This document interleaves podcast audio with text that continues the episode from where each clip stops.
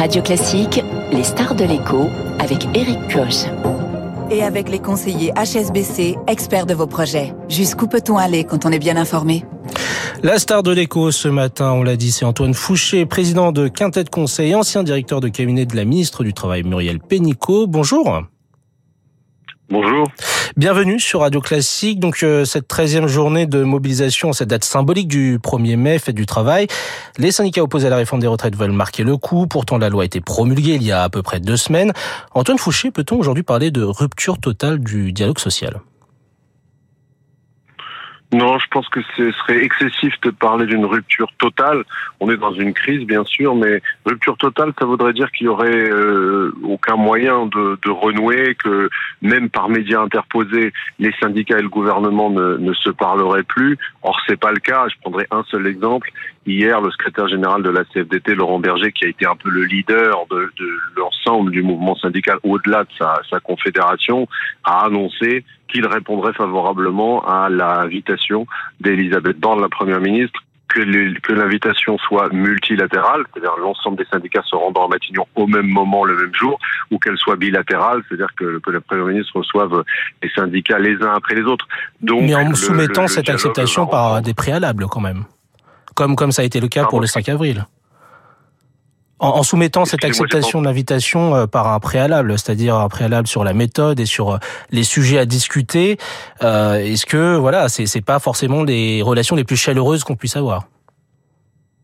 Non, ça c'est sûr que c'est pas chaleureux et, et, ça va continuer à être un peu à être un peu compliqué. Euh, vous avez vu, c'est que la, CGTL a dit que elle s'interrogeait encore sur l'opportunité de, de, de revenir à la table des discussions, mais euh, le préalable de la méthode que vous évoquez à l'instant, c'est systématique. Euh, que, que soit là, on en parle un peu plus parce que on s'interroge sur sa signification, mais la CFDT a toujours posé des préalables de méthode euh, au fait de, rejoindre une discussion pour considérant que euh, ce préalable devait être devait être satisfait, c'est ses conditions à elle pour pouvoir euh, discuter. Et beaucoup d'organisations syndicales ont des préalables, donc là-dessus il y a, a rien de neuf.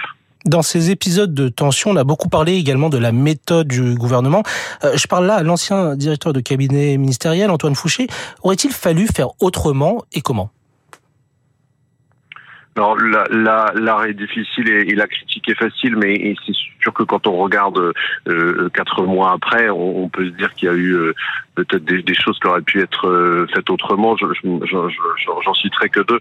La, première, c'est que la, la, discussion, la justification de la réforme a beaucoup évolué. et donc dans l'explication, c'est toujours compliqué. On ne savait plus à la fin si on faisait la réforme pour financer des, des motifs d'intérêt général comme comme la transition énergétique, comme l'éducation, ou s'il fallait faire la réforme euh, pour euh, les, les retraites elles-mêmes et, et, financer les retraites. Euh, et puis, évidemment, la, la, le changement de pied sur la réforme elle-même. la réforme devait être systémique au départ pour créer un nouveau contrat social, pour que chacun paye la même chose à, pour, pour obtenir sa retraite, versus la réforme paramétrique qui a été faite, qui a été choisie, et dans lequel, en fait, on prolonge l'injustice des 42 régimes existants, 13, 13 régimes de reversion existants, et qui fait qu'en en fait, euh, on savait plus très bien le pays même, et on sait toujours pas très bien quelle est la, justification de, la réforme. Et c'est là-dessus que les syndicats se sont engouffrés. Quand vous vous engagez pour faire une réforme difficile, euh, il faut être clair euh, sur le cap, sur la justification et s'y tenir. Dès que vous changez, c'est qu'en fait vous avez la motivation que vous avez mise sur la table n'est pas vraiment celle que vous laissez entendre que la motivation que vous avez mise sur la table n'est pas vraiment celle que vous poursuivez. Dans ces conditions, dans ce quasi non-dialogue finalement entre l'exécutif et les syndicats, euh, le gouvernement promet une loi travail d'ici l'été, sans possibilité de discuter avec une grande partie finalement des partenaires sociaux. Est-ce que cela ne présage pas finalement d'un nouveau bras de fer social qui, qui euh, se dessine? On, pourrait avoir un, bras de fer peut-être euh, sur euh, le, France Travail, c'est-à-dire sur la la, la, la, simplification, on peut l'espérer en tout cas du, du, service public de l'emploi et puis la, la, la relation au travail des, des bénéficiaires du RSA. Je pense ceci étant que, que ça n'aura rien à voir en termes d'ampleur avec celle des retraites pour une raison un peu un peu un peu simple, hein, qui est que il y a 2 millions un peu moins de bénéficiaires du RSA, alors que l'ensemble des Français sont concernés par la retraite. Donc, ce qui va se passer ne va concerner qu'une toute petite partie euh, des Français et donc euh, mobilisera beaucoup moins euh, que sur les retraites, même si chacun pourra avoir son avis et même s'il y a aussi, comme sur les retraites, éventuellement une, une, opposition dans les sondages qui est qui est très qui, qui, qui, reste forte. Mais je, ne pense pas qu'on ait qu'on ait à nouveau une, une, crise un peu un peu perlée avec des grandes journées de mobilisation, même si les syndicats s'opposent à certains aspects de France Travail, ce qui, à mon avis, arrivera. Hum, surtout que ce texte est, promis pour euh, la période estivale, c'est plutôt favorable quand il y a pour, éviter les grèves, on va dire. C'est une période traditionnellement où c'est plus, facile de, passer des réformes. Ceci étant, faut toujours se méfier hein, l'été parce que euh, euh, quand vous, faites des réformes un peu dans, dans le dos des personnes et qu'elles s'en rendent compte euh, à la rentrée, vous pouvez vous risquer de le payer très cher. Mais encore une fois, on l'a vu sur les dernières réformes de l'assurance chômage, ce ne sont pas des réformes, même quand elles sont considérées dans l'opinion euh, comme étant injuste et que le, les sondages attestent euh, cette, ce sentiment-là, euh, c'est pas des réformes qui mobilisent et c'est pas des réformes qui euh, qui font descendre les gens les, les gens dans la rue. Donc je, ne pense pas que que, que, France Travail sera une, source de, de, tension sociale et, évidemment pas comme ce qu'on a vu sur les retraites. Alors que peut-être sur les retraites, hein, à mon avis, on est en train de passer la page. C'est un peu la dernière grande journée de manifestation aujourd'hui, mais on pourra avoir par-ci par-là sur certains territoires, dans certains secteurs, à l'occasion de certains déplacements, encore peut-être pendant quelques semaines euh, des euh, des actions, des actions coup de poing, des actions spectaculaires, des, des casserolades, etc.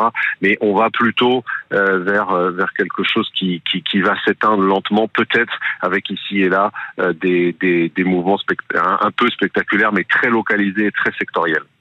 Pour vous, il y a des signes que ce mouvement est en train de s'essouffler? Ah bah, c'est pas que pour moi. vous prenez le dernier, euh, la dernière journée qui était la douzième, il y avait trois fois moins de personnes. Aujourd'hui, on attend plus de personnes que les premiers mai euh, habituels, mais mais c'est normal. Euh, et, et, puisque c'était c'est un premier mai, donc c'est plus favorable à la à la mobilisation. Euh, et encore une fois, hein, il y a 15 jours, trois semaines, les syndicats rejetaient toute possibilité de revenir à la, à la, à la table des négociations. Il, il était euh, focalisé euh, sur les retraites. Laurent Berger a commencé à faire une ouverture, à dire que c'était possible de revenir à la table des négociations, mais il fallait un délai de décence.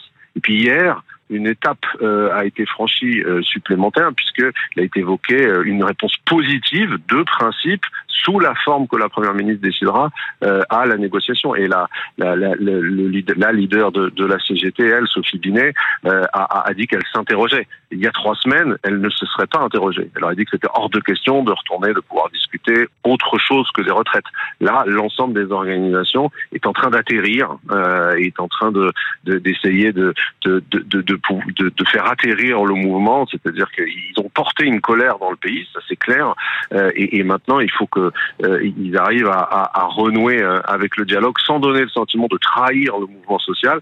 C'est ce qu'ils sont en train d'essayer de faire. C'est très difficile, mais je pense que l'ensemble des organisations a compris. Hein, vous l'avez dit, la loi a été promulguée, que de toute façon le gouvernement ne reviendrait pas en arrière, et que donc maintenant il n'y avait plus de, de recours, euh, et que donc il fallait que la, la, vie continue, même si la colère était forte. Et donc comment est-ce qu'on gère cette, cet atterrissage-là? C'est ce qu'ils sont en train de faire, chacun avec leur manière. Hein. Laurent de façon euh, assez claire en disant on renoue le dialogue, c'est l'ADN de la CFDT, et puis euh, la CGT de façon plus plus compliquée. Mais il me semble que euh, dans les dans les 15 jours, les, les choses vont vont se rentrer dans l'ordre, même si encore une fois, hein, vous allez nous allons avoir sans doute par-ci par-là, de façon localisée, sectorielle, peut-être des, des mouvements, des mouvements coup de poing, des grèves, des interruptions de courant, etc.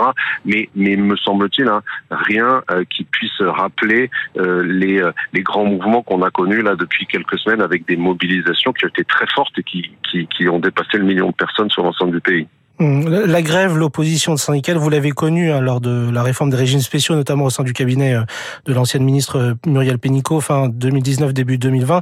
Euh, on se rappelle hein, de ces de ces métros à l'arrêt. Qu'est-ce qui a finalement changé entre temps Est-ce que il y a eu une, enfin, est-ce qu'il y a une plus grande dureté à, l'heure actuelle des, du mouvement social, ou est-ce que tout simplement il y, a, il y a une forme un peu différente, sans forcément parler de radicalisation? Alors il y a deux choses, je pense, par rapport à la, question des mouvements euh, des, des, des, régimes spéciaux. La, première par rapport à la, à la radicalisation.